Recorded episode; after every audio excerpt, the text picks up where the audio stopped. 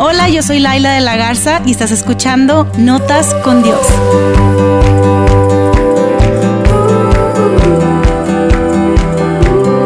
¿Cuántos son cafeteros como yo? A mí me encanta el café, pero de hecho no fue así toda mi vida. Cuando era niña me acuerdo que iba a casa de mis abuelitos eh, del lado paterno. Mi abuelito tenía una panadería entonces era típico que los domingos después de la iglesia nos íbamos a comer a su casa y siempre había pan dulce en la mesa y eh, nuestros papás nos hacían cafecito a los niños para comernos el pan con cafecito, pero obviamente era como más de la mitad leche caliente y lo que quedaba de, de café, ¿no? Entonces claro que crecí con cierto gusto al café, pero una vez que íbamos de viaje me acuerdo que mi mamá traía café y yo le dije, mamá, tengo mucho antojo de café. Yo estaba en primaria.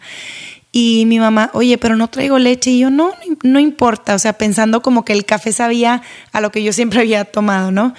Me dio a probar café negro y de ahí en adelante no volví a probar más café hasta que Starbucks existió aquí en Monterrey y era para cuando yo estaba más o menos en universidad. Me acuerdo que en el TEC de Monterrey, que fue donde yo estudié psicología organizacional, eh, pusieron un Starbucks dentro de la universidad y para mí fue una locura porque descubrí de nuevo el café, pero con un sabor diferente. Obviamente mi primer amor por el café fue el caramel macchiato. Claro que ni sabe a café, no es pura azúcar, caramelo, delicioso. Y bueno, ahorita ya, ya les tomo un espresso, ya les tomo un cortado, ya le agarré cariñito al café a partir de que empecé a trabajar. Me acuerdo que me gradué, empecé a trabajar en recursos humanos y todos tomaban café normal, sin leche y para mí era como que ¿cómo? Aquí no hay Starbucks, aquí no hay azuquitar.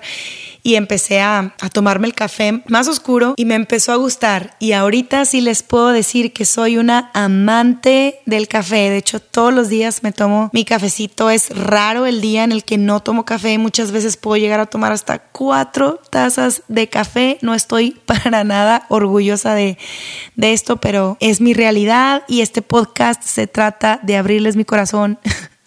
y aquí estoy yo, una coffee aholic si acaso esa palabra existe. Y me pasó que a raíz de que me gusta el café, empecé a coleccionar tazas y termos. Ay, me encantaría que pudiéramos estar hablando en persona para que ustedes me pudieran contestar y decirme si a ustedes les gusta el café, si ustedes también coleccionan algo, si ustedes son también de los que coleccionan tazas de Starbucks a cualquier ciudad a la que van. Yo soy ese tipo de persona. Y entonces, pues esto fue lo que yo empecé a coleccionar. Y cuando mi esposo y yo nos fuimos de luna de miel, tuvimos la oportunidad de irnos a Europa de luna de miel. Un regalazo que nos dio mi papá. Nos fuimos a París.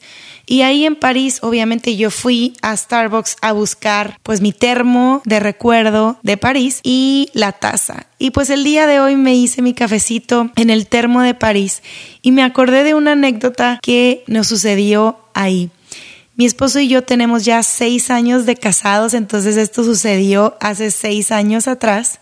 Una mañana de la luna de miel, yo me acuerdo que me sentía muy cansada, habíamos estado ya caminando en otras ciudades y no sé, o sea, a mí me dolía muchísimo el cuerpo. Yo le dije a mi esposo, oye, pues me voy a tomar una pastillita, ¿tú quieres algo? Y él es como de cero pastillas, ya sabes, y yo soy como que la que se siente mal y luego, luego, luego se mete una pastilla. Ya le bajé muchísimo desde que me casé con él, pero sí, definitivamente yo fui a la maleta, saqué mi bolsita en donde tenía todos mis medicamentos y pues me empastillé. Yo me metí una pastilla que yo ya había tomado anteriormente para los cólicos.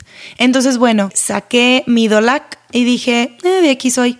Me la tomé y ese día me acuerdo que estuvimos casi que todo el día fuera, estuvimos en el sol, estuvimos caminando muchísimo y de repente ya para la tarde noche yo empecé a sentir muchísima comezón en la cara, en el cuello, en las manos. Curiosamente en las áreas en donde me había dado el sol, porque fue abril que nos casamos, entonces el clima allá todavía estaba fresquecito, yo traía manga larga y curiosamente donde me había pegado el sol yo tenía una comezón que iba creciendo cada vez más, cada vez más, cada vez más. Me empezaron a salir como unos granitos, se me inflamó la cara, se me inflamó el cuello, las manos inflamadas, tenía una comezón que no podía soportar. Fuimos a una farmacia ahí en París. Yo obviamente de francés les hablo, es Je m'appelle Laila y de ahí no sé nada más. Entonces yo no sabía cómo explicarle a la chica de la farmacia en francés que, o sea, yo nada más me rascaba y le decía, tipo, mira mi cara, tengo comezón, pastilla, o sea, como que les, les hacía señas y, y, ella, ay, claro, claro, y me vendió una crema. Y yo, bueno, ok, me puse la crema, no me hizo nada, pasó un día, no me hizo nada, pasaron dos días, pasaron tres días, nada.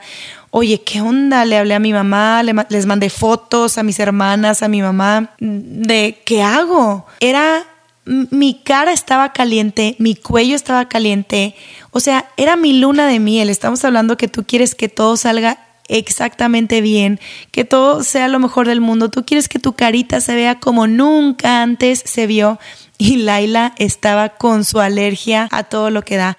Me acuerdo que le llamamos al seguro que tenía y lograron que en una de las paradas en Frankfurt me pudieran atender. Era un domingo, me acuerdo que todo estaba cerrado. Llegamos a Frankfurt un, domingo en la tarde, me consiguieron en un, en un hospital de urgencias porque era lo único que estaba abierto que me atendieran. Entonces me dijeron, mira, ve a este hospital, ahí está abierto, este, estos son los datos, bla, bla, bla. Entonces yo fui al hospital de urgencias con mi esposo y ya nos, nos atendieron, me hicieron llenar ahí un, cuestionario y me dijeron que le iban a hablar a la doctora que estaba ahí en turno. Eh, la doctora obviamente estaba pues dormida, yo creo, descansando. Y entonces cuando sale la doctora me, me invitan a pasar a su consultorio. Paso y la doctora me mira molesta y me pregunta, ¿puedes respirar?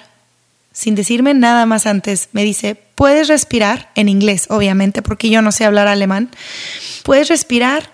Y yo, sí, yo dije, a lo mejor y, a lo mejor y sí se me está bloqueando con esto de que tengo hinchada la cara y el cuello. Sí puedes respirar, me dice. Y yo, sí, sí. Entonces esta no es una urgencia, me dijo. No deberías de haber venido aquí, haberme despertado, hacerme perder el tiempo. Imagínense una película alemana y que te están hablando y no saben ni qué están diciendo y luego te dicen en inglés, ah, esta no es una urgencia y estás en un hospital de urgencias y yo, pero era lo único que estaba abierto. El día de mañana me voy a otros pueblitos chiquitos que, que, que no tienen y que mi seguro no cubre, o sea, mi seguro me mandó aquí contigo. Mi parte melancólica no saben cómo quería llorar en ese momento. O sea, al fin habíamos parado en una ciudad grande donde mi seguro cubriera una cita con un doctor, al fin habíamos encontrado el lugar donde estaba la doctora, alguien que me pudiera decir qué me pasaba y ella no me quería atender. O sea, literalmente me dijo, si puedes respirar, esta no es una urgencia.